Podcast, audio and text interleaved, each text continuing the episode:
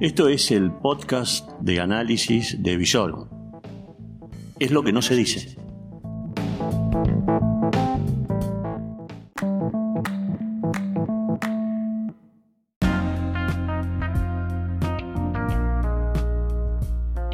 Estas son las reflexiones del amanecer de un día agitado.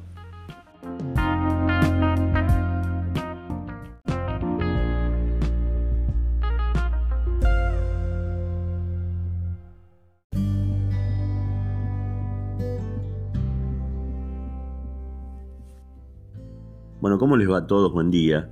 Disculpen la voz, pero qué linda mañana, ¿no? Eh, qué optimista. Y sí, porque escuchen, ¿a quién podría decir que estamos al día 10 de febrero y hay una temperatura bajísima en la ciudad de Rosario? Porque a pesar de que eh, la, lluvia se sigue negando desde hace muchísimos días, llegó el fresco, eh, hace frío. Esto va a estar así hasta más o menos martes, miércoles, el jueves o viernes viene de nuevo, encendemos el hornito y eh, después llueve y todo. Bueno, estamos en verano. Esto es así.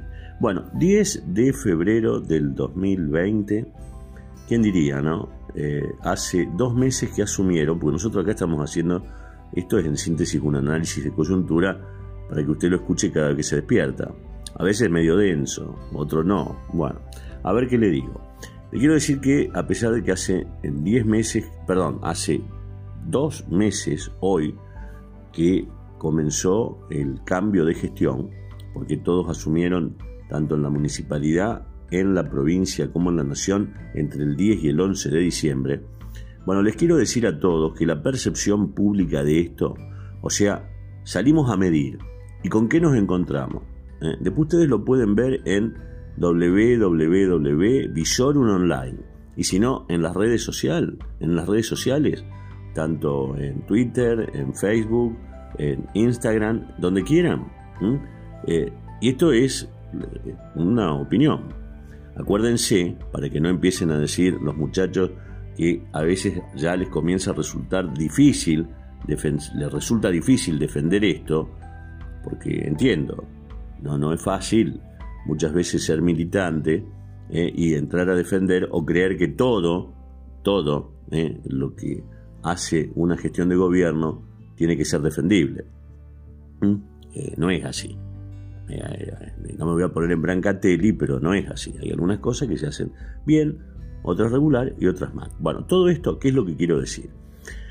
se lanzó una encuesta eh, no, fuimos los únicos, en estas últimas horas varias, yo les voy a dar el promedio. Las opciones que eh, dan las redes sociales son muy buenas, buena, regular, mala, o muy buenas, buena, mala o muy mala. Bueno, tanto la de Radio Mitre, la de Bonelli, que salió desde Buenos Aires, la nuestra que la hacemos desde acá, desde la ciudad de Rosario, la del colega Gustavo Córdoba desde Córdoba Capital, la percepción que se tiene, porque son encuestas nacionales, es que la gestión de Fernández Fernández no está pasando por una buena percepción pública. Todas están, la, mayoría de los porcentajes, como por ejemplo entre 61, 64, 63, 58, es entre regular y mala. ¿Mm? La percepción no es buena. La percepción de buena, muy buena, no supera el 14%. Eh, y hay ahí una franja eh, entre el 20 de que ofrecen muchísimas dudas.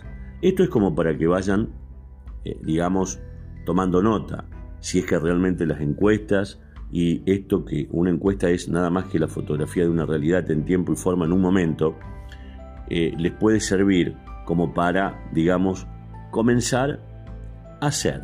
Pero el gobierno nacional, en relación a las gestiones tanto de provincia como nación, está mejor conceptuado, porque Fernández, por lo menos, no es que solo hace que hace, sino que hay algunas acciones, independientemente de que haya todavía alto nivel de campaña, donde las cifras se, desploman y donde esto pasa a ser realmente muy preocupante, es tanto en las gestiones locales de Santa Fe y de Rosario, tremendo, y la gestión del gobernador Perotti.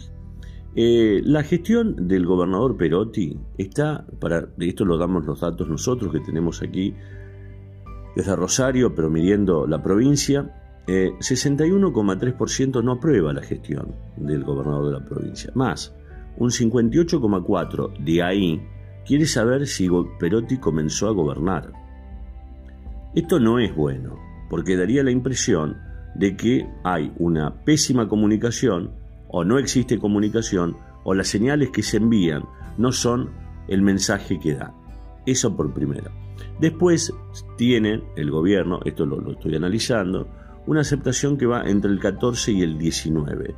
Y hay una franja donde eh, hay más o menos del 20%, entre 20 y 23, que habla de que eh, la gestión no es buena o regular. Eh, digo, cuando hablamos de Rosario, lo único bueno para destacar de Pablo Hapkin es la venta de humo, o sea, tiene un excelente aparato de comunicación pero en el hacer, el 80% desaprueba la gestión. ¿Por qué? Porque no se ven cosas reales. O sea, yo entiendo, el, rosarino es una persona desprejuiciada, eh, acá eh, en eso puede ser que nos parezcamos muchos a Barcelona en relación a lo multicultural, eh, me importa un carajo, solidario con los amigos, las tarjetas en rojo, eh, nunca va a decir que está mal, pero percibe cosas.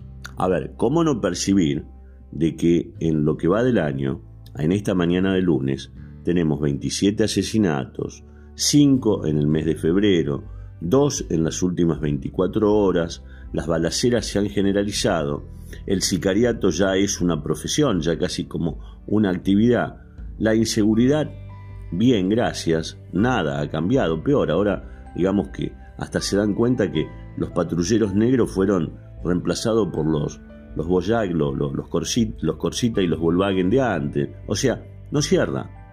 Es un buen tipo. Pablo es excepcional. No tiene gestión de gobierno.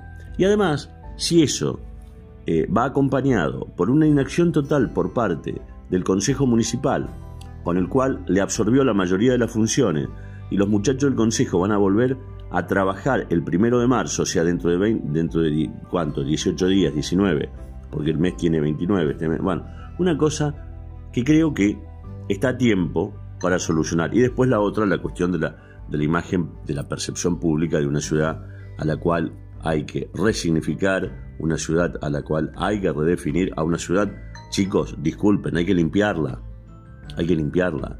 Hay que limpiarla porque eh, es una ciudad mugrienta, es una ciudad donde no se puede caminar por las hojas, donde, a ver, yo no creo, y agradezcamos que no hubo lluvia, porque si no acá hubiera eh, habido, a ver, inundaciones y además gente perjudicada. Entonces, se lo dice de onda. Esto es, y no se puede negar, porque es lo que opina la gente. Bueno, otro de los temas, estamos a dos meses. Se va a dar a conocer, a dos meses de gestión, se va a dar a conocer el índice inflacionario oficial por parte del INDEC. Trascendió que va a ser más o menos entre el 3 y el 3,1%. Y en la provincia de Santa Fe 2,9%. Son cifras mentirosas.